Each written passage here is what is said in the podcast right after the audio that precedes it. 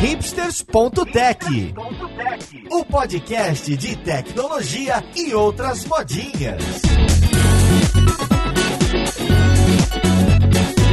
Olá, você amante das tecnologias hipsters e das linguagens da moda. Meu nome é Paulo Silveira, host do hipsters.tech. Hoje a gente vai conversar com o pessoal de uma startup que trabalha com telefonia, VoIP, PABX, Asteris e essas outras coisas que eu nunca entendi muito bem que fazem parte de um call center, de uma empresa que trabalha muito com telefone. Então vamos lá pro podcast ver com quem que a gente vai conversar.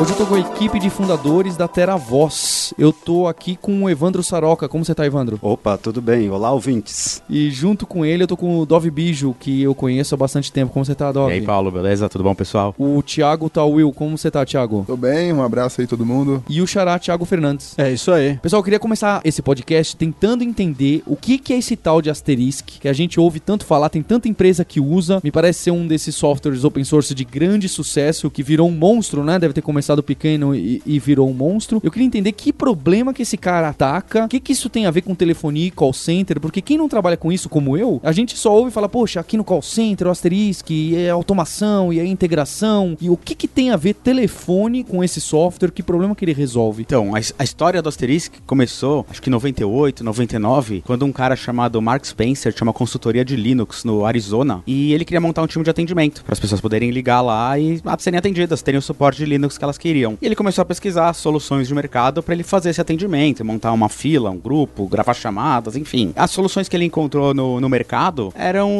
os equipamentos de grandes fabricantes que eram muito caros para o tamanho da operação que ele tinha. Ele era uma empresa pequena, devia ter, sei lá, 5, 10 atendentes e não tinha uma solução de mercado que atendesse o, o público dele, ou a empresa dele, na verdade. Ele é uma empresa de Linux, sabia desenvolver, sabia C. Ele falou: quer saber, eu vou fazer eu mesmo isso aí. E ele começou esse tal de Asterisk, que é um projeto open source que faz uh, controle de chamadas via VoIP. E aí, para poder integrar isso com a rede pública de telefonia, ele pesquisou projetos open source que já existiam. Eram placas que faziam a conversão do cabo de telefonia que chegava na empresa, da linha telefônica, convertia para VoIP e jogava no servidor onde estava rodando o asterisco para ele tratar a chamada. E a partir daí, a chamada virou software. Então, através de comandos, arquivos de configuração do Linux, ele conseguia distribuir chamadas, encaminhar para um, encaminhar para outro, ter secretária eletrônica, fazer filas, ligações também. Fazer ligações, enfim, aí ele começou a criar corpo, começou a ter uma rede de voluntários. Na época não era nem Git, né? Git é moderno, era SV. É, mas nem sei qual que era na época como é que se distribuía projetos open source. Mas enfim, ele criou um projeto, começou a ter um movimento e a empresa dele mudou o foco, deixou de ser uma consultoria de Linux para virar a empresa mantenedora do Asterisk, que prestava consultoria de implantação e detinha lá o software open source para a comunidade usar. Então o Asterisk resolvia o problema depois que a chamada já estava digitalizada, vou chamar assim, depois que já estava em VoIP e já era tudo ali dentro do computador, é ele que fazia esse roteamento. Exatamente. Isso. Como é que eu distribuo isso para os meus operadores, para os meus atendentes de forma inteligente? E no começo ele conseguia fazer isso de uma forma muito inteligente, porque ele aproveitava as placas de fax modem do mercado. Então ele não precisou desenvolver o hardware antes do software, ele já começou a desenvolver o software e conseguia utilizar essas placas de fax modem. Então a linha convencional chegava até o escritório, que é por exemplo a linha igual da nossa casa, da telefone da net, o parzinho de fio, ela entra no modem e ali ele começa a ter um controle dessa chamada. Então eu vou atender essa ligação, agora essa ligação ela vai tocar para um ramal A, tocar no ramal B. E esses ramais ele conseguia disponibilizar através da rede. Então o protocolo SIP também estava começando uh, em 99, que é um protocolo hoje mais utilizado para comunicação VoIP. Então através do softphone instalado um computador no um, desculpa, um software no computador do, do usuário, ele conseguia fazer que a ligação do computador fosse via rede até o computador do usuário. Então, do servidor até o computador do usuário. Então, ele deu esse pulo do gato, porque o hardware que ele precisava não era nada complexo. Era aqueles modems que a gente usava antigamente. Isso. Então, talvez alguma empresa colocava lá quatro placas de modem no mesmo, no mesmo computador e ela tinha acesso a quatro linhas que ela podia distribuir para N pessoas de atendimento de call center que, que estivesse E, e depois começou a avançar, e aí sim entrou a, a parte de hardware mesmo, que é para suportar não só a linha telefônica, vamos dizer,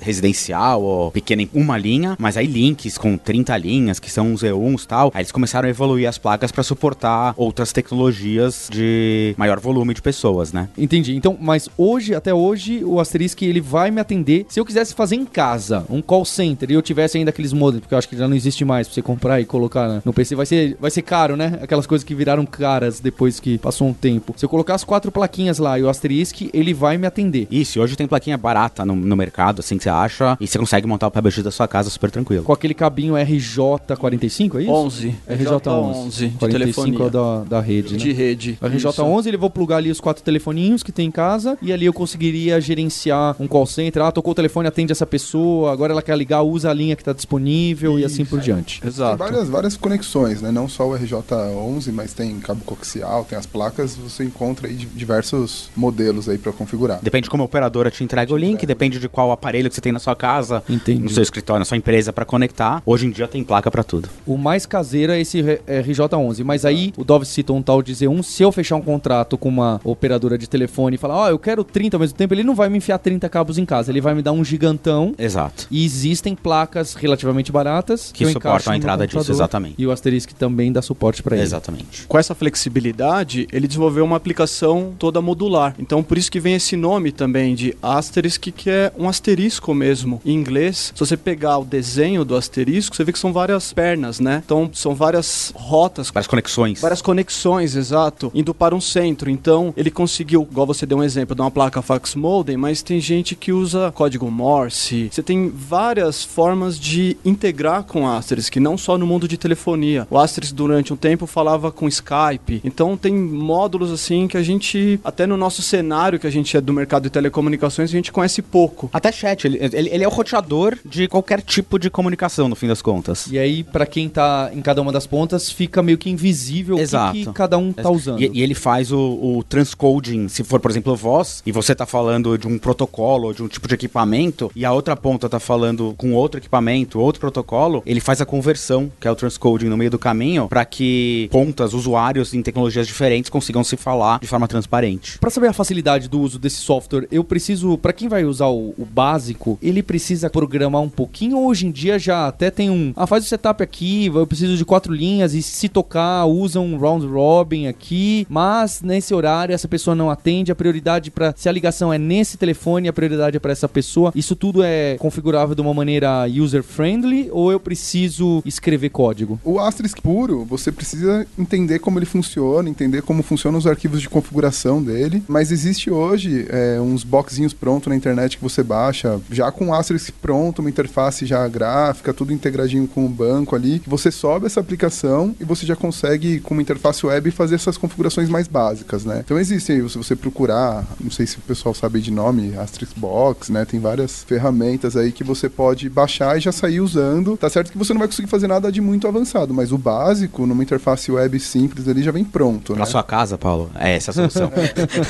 Então você consegue baixar já na internet, já tem vários modelos prontos aí que você baixa. Exato. E aproveitando o gancho, você tem alguns arquivos que são o core do Astra, são poucos arquivos. A maioria por ser módulo, então você vai trabalhar especificamente naquele módulo que você está instalando. Então, se é um fax modem que você vai utilizar para uma linha FXS, que é essa linha convencional de residência, você vai direto num arquivo de configuração específico, você não precisa saber toda a gama de módulos que ele implementa. Então é mais direto, é fácil, a curva de aprendizado é, é pequena no mundo do Asterisk. É, o Asterisk segue um modelo bem Linux, né? Bem Unix, na verdade, de modularização, né? De você ter várias especialidades diferentes dentro do software e você via configuração, você escolhe quais você quer utilizar ou não. Tem que manjar de Linux. Isso é, é básico.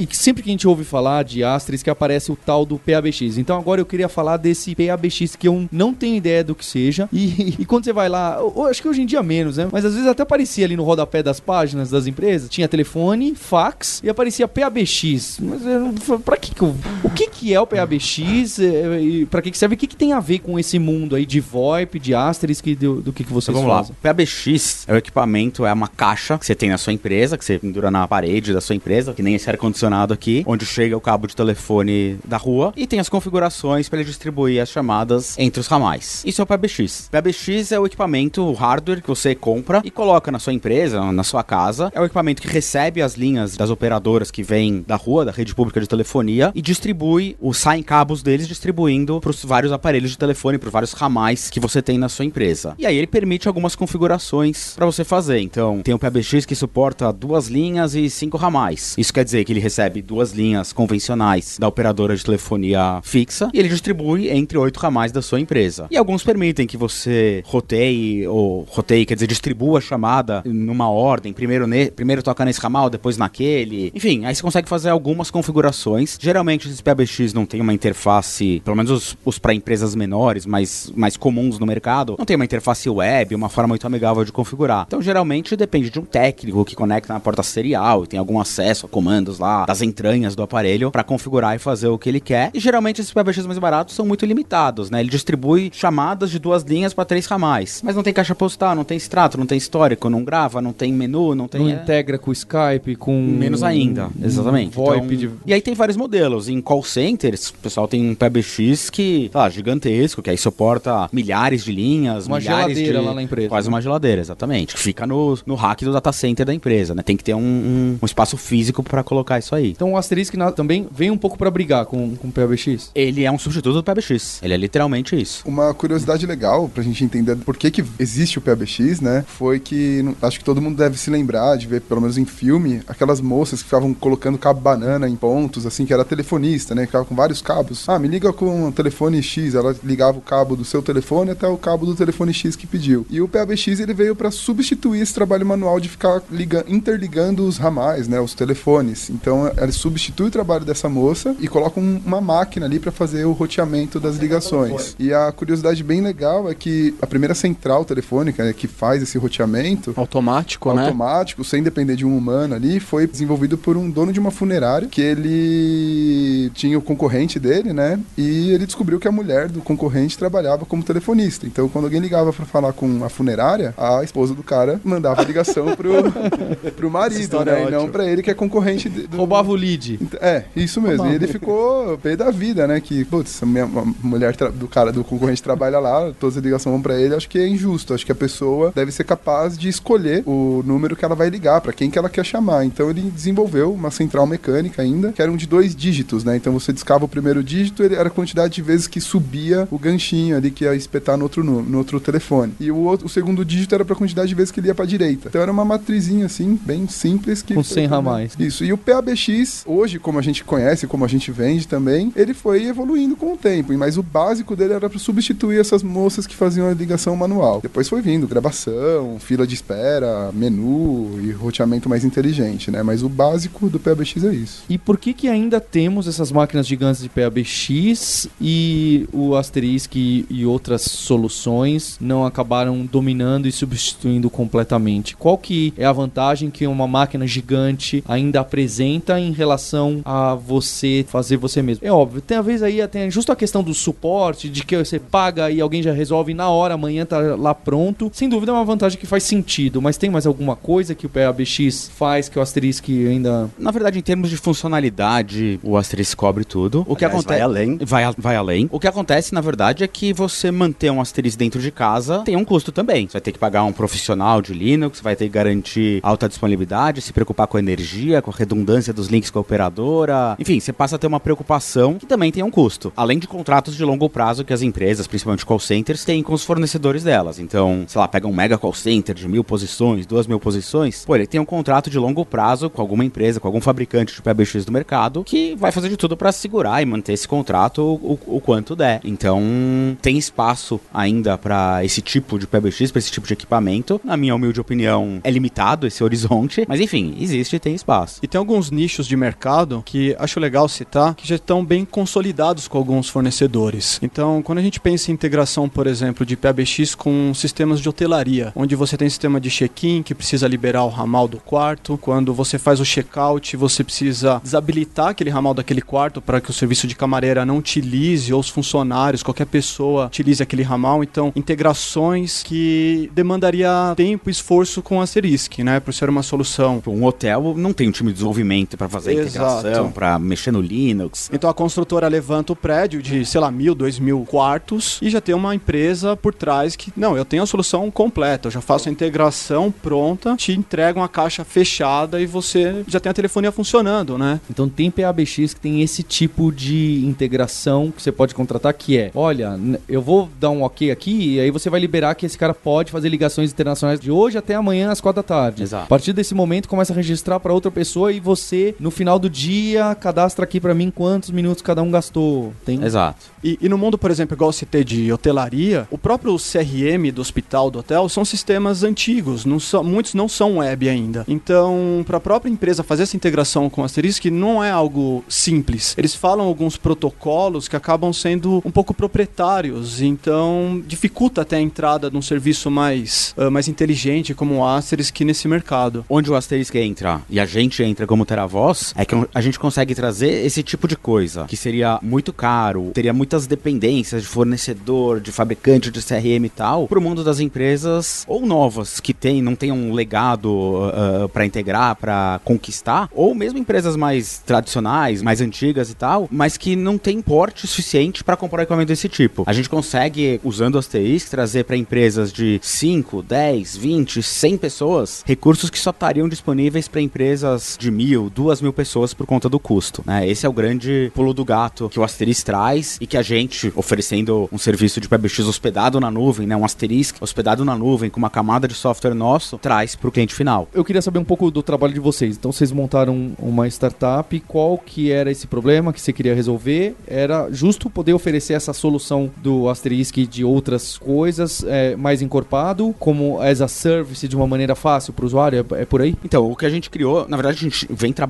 a gente, antes mesmo da Teravoz, a gente já trabalhou junto numa solução de PBX na nuvem e tal. Desde 2005, 2006, a gente vem trabalhando com essa tecnologia e com esse tipo de produto. E o que a gente sentiu falta no mercado, num determinado momento, é que todas as soluções de PBX do mercado hoje, principalmente aqui no Brasil, são muito focadas em pequenas empresas com soluções quadradinhas de caixinha que atendem determinado perfil de empresa, de- determinado perfil de público. E a gente começou a ver uma necessidade de empresas muito maiores, em call centers, em áreas de atendimento, áreas de vendas, de empresas que não eram gigantes, que faria, faria sentido comprar um PBX de um grande fabricante por milhares, milhões de dólares, mas que tinham essa necessidade de ter uma solução completa e não queriam também, não era o core business deles, tipo, apesar de ter um call center, o core deles não era fazer manutenção de servidor de Asterisk. Então a gente tinha uma oportunidade de colocar isso na nuvem, permitir uma flexibilização maior do que as soluções tradicionais de PBX e criar uma camada de integração para que as integrações com CRMs, sistemas de hotelaria, enfim, esse tipo de coisa, fosse muito simples para que um desenvolvedor web, um desenvolvedor de software pudesse integrar isso sem precisar de uma consultoria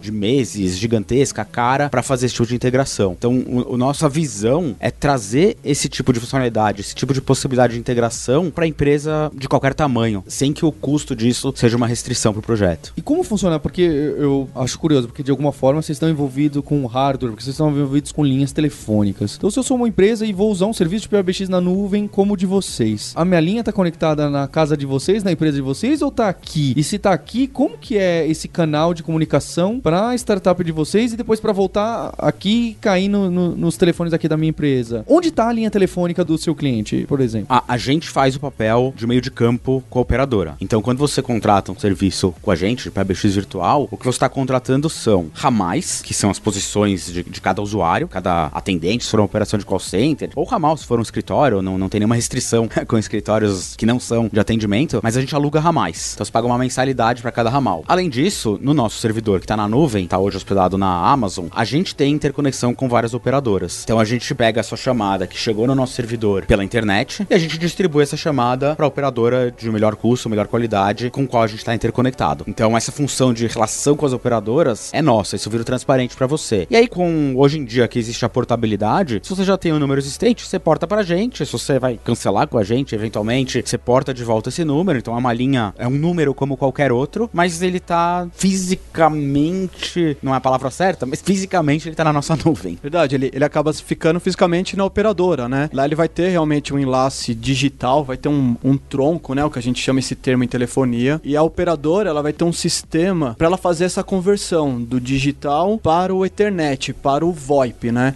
Então, o nosso sistema estando na nuvem, ele não tem enlace físico. físico. Ele é somente na. A gente trafega na internet. Então o contrato que vocês têm com essas operadoras, pra vocês já chega a VoIP. Exato, já chega Agora, a gente tá num programa de aceleração da Waira, que é do grupo Telefônica. Então a gente conseguiu com eles um contrato, uma parceria super legal, que vai que aí sim a gente tá colocando um equipamento nosso, um Media Gateway, que vai converter telefonia, cabo de telefone mesmo, pra VoIP, e aí a gente vai ser dono da parte física também dessa história. Mas até então, a gente compra de operadoras VoIP. É, aquela história que a gente tava falando das plaquinhas que convertiam, né, a linha convencional em, em VoIP no Asterisk. Isso já existia, né, antes do Asterisk também. E é o Media Gateway que o Dov comentou, que no nosso caso, ao invés de ser uma linha ou um e um, que são um link de 32 canais com 30 de voz, né, a gente tem ali 10, 20, 30 E1s, né. Então é um conversor bem parrudo e bem grande, onde entra a linha da operadora mesmo, convencional, e a gente transforma isso para o mundo VoIP aí, né, nesse equipamento. Então a gente tem os dois casos, nosso próprio e de operadoras de VoIP. Tem muita questão de ganho de escala, né? A gente tá fazendo isso para um monte de clientes. Então, se você é um- uma empresa só, que tem o seu asterisk lá e tal, e quer fazer isso, pô, você vai ter um Media Gateway, que é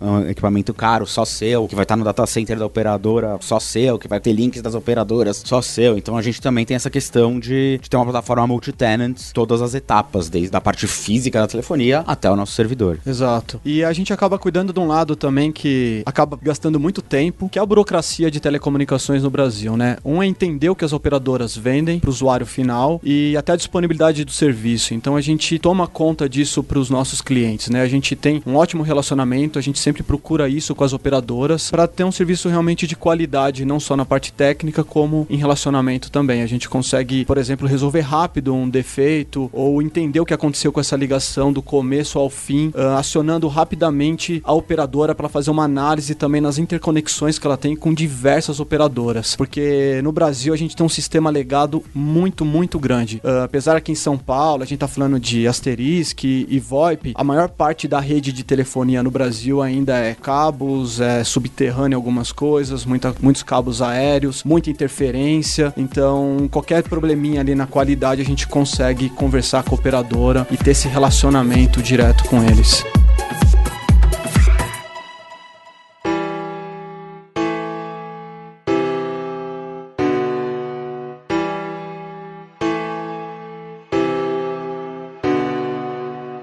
Uma outra curiosidade minha, que eu queria saber se o Asterisk faz, se os PBX fazem e se vocês fazem, que é aquele caso de uso mais clássico que a, a empresa quer que um determinado número de telefone fale, ok, seja bem-vindo, pressione um para isso, pressione dois para isso, ou pressione nove, que é o número que a gente costuma apertar, que é para cair pro atendente. Não sei nem qual é o, é o, o termo técnico que vocês devem saber. É possível né, no PBX, no Asterisk, com vocês, o quão fácil é. É aquele bem básico, sabe? Que é um- uma árvore de decisão só pra meio que saber onde que vai cair ou se vai já dar uma resposta automática de acordo com o CPF que ele digitou. Imagina esse cenário que a gente vai considerar assim o, o feijão com arroz, eu, eu imagino. Num PBX convencional, depende. Depende do modelo do PBX que você comprou. Se você tem uma empresa pequena e comprou um PBX pequenininho, básico, que tá lá na, na sua parede, não, esse cara não faz isso. Você tem que comprar um PBX um nível acima. E aí, cada funcionalidade é um nível acima ou um, um, um plugin, um add-on que você coloca no, no PBX. Então, você tem um PBX básico e compra um módulo de URA. Aí você pluga esse módulo no coisa. URA é esse menuzinho aí que você fala. Ah, agora, agora lembra. Quando você falou URA, é.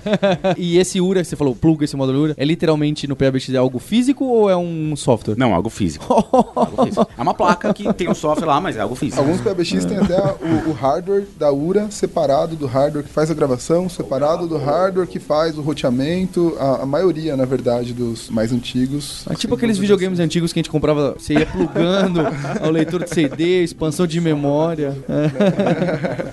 Nossa. E complementando, né, a, a questão dessa URA, que é essa unidade de resposta audível, de 1 para isso, 2 para aquilo, o Asterisk faz isso também, a TeraVoz também faz isso, e o grande diferencial nosso é que nessa URA, nessa decisão aí, você pode usar as integrações aí que a gente tem, né? Então, você digitou um CPF, por exemplo, numa URA convencional, você vai enviar para onde esse CPF, né? Você não envia para lugar nenhum se não tiver integrado. A TeraVoz a gente consegue consegue enviar para você o CPF, você, de acordo com o CPF que você recebeu, ou o número de telefone da pessoa que ligou, o sistema pode automaticamente falar assim: ah, já que ele digitou esse CPF, esse cliente tal tá com tal problema. Então você já encaminha a, a ligação para a pessoa que vai resolver aquele problema específico, né? Então, o além aí desse digit 1, digit 2 que a TeraVoz proporciona é justamente essa integração do seu sistema decidir em tempo real o que fazer com uma ligação que está em curso ainda. A pessoa está lá na, na linha esperando, você decide o que fazer com ela. Então a gente tem dois clientes que eu não vou conseguir não citar, que usam isso e que são muito conhecidos, que são o Nubank e o Creditas, antigo Bank Fácil. Se você ligar no, no, no telefone deles, você vai discar seu CPF. No caso do Nubank, você vai discar seu CPF, o sistema já vai notificar o CRM do Nubank. Ó, oh, tô com uma ligação aqui e é do CPF e tal. E aí o Nubank decide para qual time de atendimento a gente encaminha essa chamada. Aí quando essa chamada vai tocar no, no, no operador, no XPeer, como eles chamam, que vai tocar essa chamada, a gente notifica também via API, via notificação, que tal chamada tá tocando na mesa do, da pessoa tal. E aí essa pessoa já aparece a tela com todos os dados cadastrais do cliente e ela já sabe o que, que esse cliente, ou o que, que o Nubank acredita que esse cliente quer, porque o sistema do Nubank já acredita isso. O Creditas, a mesma coisa. Você liga, ele pega o seu identificador de chamada e com base nisso te encaminha pro seu, acho que é gerente de conta, pro seu consultor específico, sem você ter que, pô, eu tenho que falar com quem mesmo, qual ramal de tal do cara, sei lá, tipo, eu liguei, ele reconheceu meu identificador de chamada e já me jogou pra pessoa certa. Então esses são os casos que até historicamente foram nossos dos nossos primeiros clientes e muito do que nossa API é hoje surgiu até para atender a necessidade deles e a gente foi fazendo de forma genérica para atender outros clientes também. E a gente vem sentindo no mercado que muitas empresas não estão mais utilizando essa URA, né? Esse menu de atendimento, disque 1, aí você disca 1, ouve toda aquela mensagem que fala para você discar outras opções e outras opções e, e, não param, né? Até a Anatel criou uma regra para as operadoras falar, ó, por mais que você tenha menu, você vai ter que colocar uma opção 9 que é de cair direto no, no atendente. Então nas startups a gente tá vendo algo muito positivo que eles não estão querendo fazer isso. Falando, eu não quero ter URA no meu atendimento, eu quero que seja atendido por um humano mesmo, que a gente entenda a necessidade do cliente, ele não fique ali tanto tempo para ser atendido, para ter a sua dúvida respondida. E se ele tá atrasado, pô, eu, eu, imagino que ele quer a segunda via do boleto, então já jogo ele pra equipe certa. Ou já imito a segunda via de boleto e já mando por e-mail por fora. Quer dizer, não,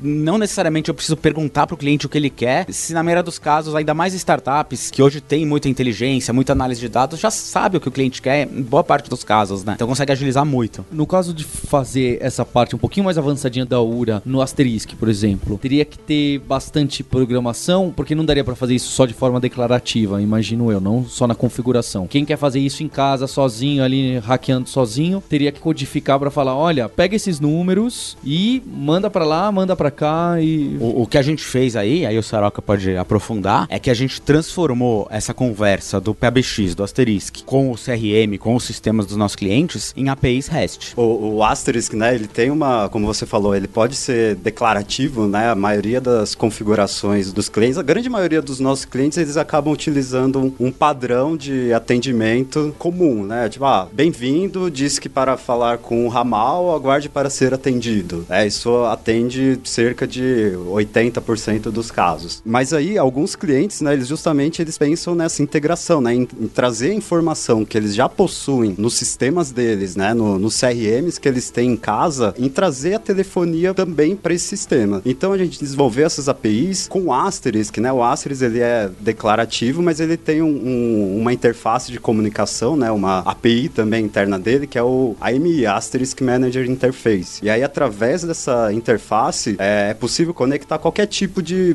digamos assim, boa parte das linguagens de programação atuais, JavaScript, Ruby, Java, é, Go, uma série de, de outras linguagens, já possuem clients que se conectam ao Asterisk. Então, a TeraVoz, ela aproveitando dessa característica do Asterisk, criou toda essa interface, né, essa camada de APIs que possibilitam que o cliente tenha as informações do Asterisk, né, por meio de eventos. A gente criou uma API que ela é uma API assíncrona e orientada a eventos, e é por meio dessa API ele consegue saber qual evento que interessa, por exemplo, tem uma ligação nova acontecendo no sistema. Legal, eu sei que baseado no número dessa ligação que pertence ao cliente José. Deu aqui no meu sistema que é o José. Agora eu informo via API da TeraVoz que eu quero que o José seja atendido pela fila de cobrança, porque o José ele está com algum problema de cartão que ele está devendo, alguma coisa assim.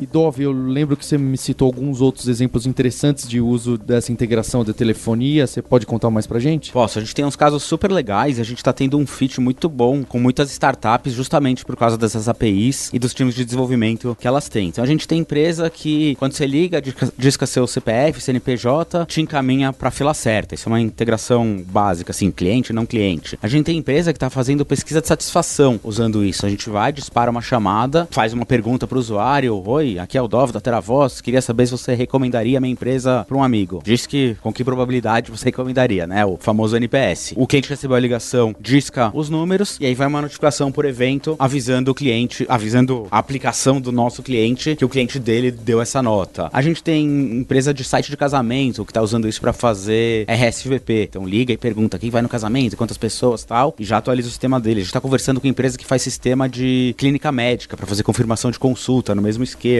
A gente tem uma empresa que faz conferência, ela faz reunião, mediação jurídica entre várias partes. Então antes a pessoa ligava para um número, peraí que eu vou ligar para o outro. Aí ligava, ah, peraí que do caixa postal eu vou ter que ligava, sei lá, uns 5, 10 minutos para colocar todos os participantes na sala. O que a gente fez é que a gente permite, ela agora com as nossas APIs, a pessoa que vai mediar essa sessão aperta um botão no site, a chamada é disparada para todos os participantes e a gente vai notificando eventos pro sistema deles. Então sabe que atendeu, que deu caixa postal, que deu ocupado tal. E aí esse processo de colocar as pessoas todas em conferência passou a ser alguns segundos em vez de 10 minutos, como poderia ser colocar todo mundo em conferência. E tem também esses discador, metralhadora de call center, de cobrança, fica bombardeando o usuário e tal. Dá para fazer isso, só que a gente fez isso de um jeito mais inteligente, porque a gente permite que o cliente dimensione o poder de força desse discador de acordo com a disponibilidade dos atendentes, de acordo com um monte de fatores que o próprio desenvolvedor consegue controlar pelos parâmetros da API para reduzir o número de chamadas que você recebe direto, né? Que liga e desliga na nossa cara, liga e toca musiquinha porque o atendente do outro lado não tá disponível tal. Então a gente conseguir dar mais visibilidade da situação dos operadores, dos atendentes, para reduzir o número de chamadas que incomodam o cliente final. Então, dificilmente uma empresa que está usando as nossas APIs vai ter esse tipo de problema de bombardear os clientes dela sem ter gente para atender de fato, né? E assim, a gente fala bastante do integrar com o sistema do cliente, né? Mas muitas vezes o, o cliente ele não, nem tem um sistema dele, ele quer utilizar um pipe drive,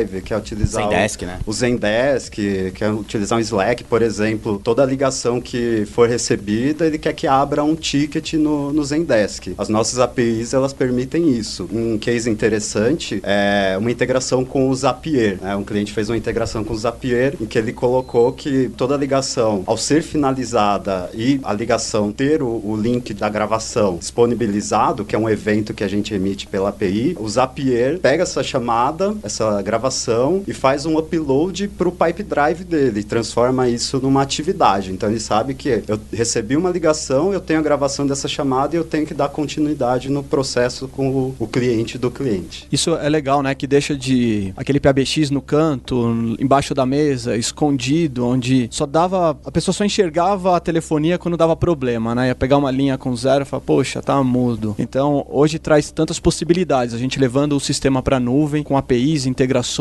A importância também que começa a ter telefonia dentro das empresas e não só para fazer ligação e receber. Coloca ali meia dúzia de gente. Se começar a dar ocupado o pessoal reclamar, coloca mais gente. Ter visibilidade realmente do que está acontecendo no dia a dia, né? As ligações estão sendo perdidas. Ter números para saber como está a saúde do atendimento, né? Essa preocupação maior com o atendimento ao cliente. É, hoje em dia, tipo, as startups e todas as empresas estão dando cada vez mais importância para times de inside sales, processos de vendas mais sistematizados, times de customer success em vez de mero atendimento, mero suporte, né, para melhorar o relacionamento e tal. E o que a nossa plataforma está conseguindo fazer é que essas grandes empresas que estão fazendo isso com sucesso estão conseguindo usar a nossa solução para fazer as integrações e melhorar os processos delas, né? Acho que isso É, que é o e- legal do É, geralmente, quando você liga em qualquer call center, né, e você leva 10, 15, 20 minutos para ser atendido, a gente observa no, no comportamento dos nossos clientes que os tempos são, tipo, minutos para baixo, 30 segundos de espera. Então, o, o nosso sistema realmente permite que o cliente trabalhe a, experiência do usuário dele, né, do cliente dele. Tem um, um grande banco que fechou uma das áreas com a gente, que eu não vou citar nomes, mas ele fechou com a gente para uma das equipes de atendimento deles. E eles tinham um tempo médio de espera na, na fila, de espera de uns 30, 40 minutos. E o tempo médio de atendimento de outros 20 a 30 minutos. E aí eles integraram com as nossas APIs, e aí eles começaram a filtrar, filtrar não, a capturar um monte de dados do cliente antes de passar pro atendente. E aí o- a gente olhou a mesma fila de atendimento. Dois meses depois, o tempo médio de atendimento deles tinha caído para 7 minutos e o tempo médio de espera tinha caído para 15. Pô, ainda é muito, mas olha a diferença que deu, né? E vocês, como startup, o que, que vocês têm aí de próximos passos? Que outras ideias malucas de integrações e que podem resolver problemas de telefonia que vocês têm em mira? Então, a gente tem muitos dados dos nossos clientes, muitos, muitos, muitos. A gente sabe todas as chamadas recebidas, atendidas, quem atendeu, que horas, quanto durou, quanto esperou. A gente tem muito dado. A e gravação. a gente tem todas as gravações das chamadas dos nossos clientes. Então, a gente acha que fazendo um processamento desses dados, a gente consegue, com alguma inteligência, ajudar o cliente a dimensionar melhor o atendimento e consegue ajudar o cliente a interpretar. Se a gente conseguir transcrever esses áudios, a gente consegue ajudar o cliente não só o atendimento do cliente não só do ponto de vista de processo, mas também do ponto de vista de conteúdo, de qualidade de relacionamento do nosso cliente com os seus clientes. Isso é uma das frentes. Outra das frentes é a frente de integrações. Isso que o Evandro falou, que o Saroca falou de Zapier ou de Zendesk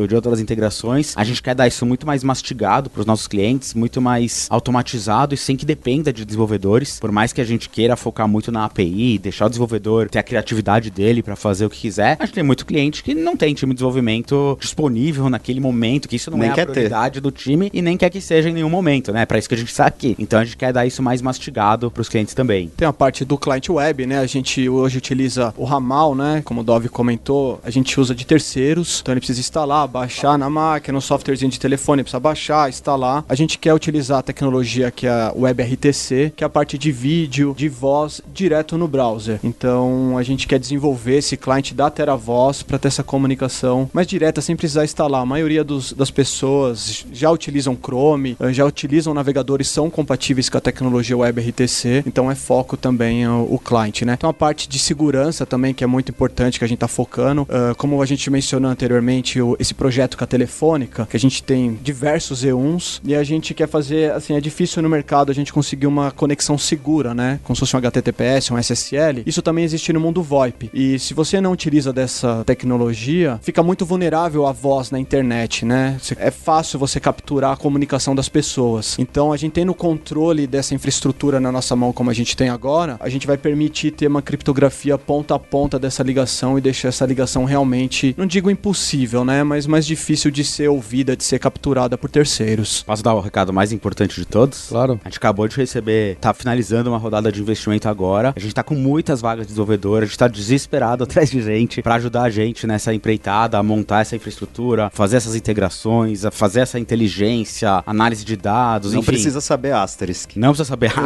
Mas enfim, a gente tá procurando gente pra ajudar a gente. A gente tem tido um crescimento em termos de receita, clientes e tal, bem considerável nos últimos tempos. E agora chegou a hora de esse crescimento ser também em tamanho da equipe, que a gente é super enxuto. E agora a gente precisa deslanchar e transformar isso num time que ataque todas essas frentes, né? E você vai deixar a vaga lá no hipsters.jobs. Já tá lá. Ah, então, Procure por só. Teravoz lá, já tá lá. Olha só. Parênteses, parabéns pelo Hipster Jobs, porque a melhor fonte até agora de vagas que a gente teve foi o Hipster.jobs. Eu falo, o pessoal vai me falar isso, mas é porque ainda é pequeno. O dia que ficar grande, aí já, já fica um pouco mais complicado. Mas tá muito bom, de verdade.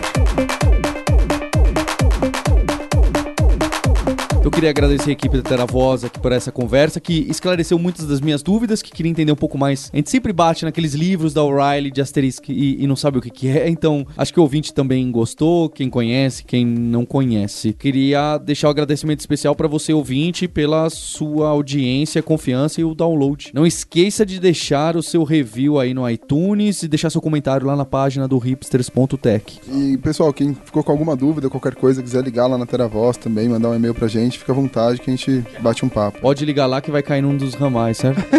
Vai cair. Então até a próxima semana, hipsters. Abraços, tchau.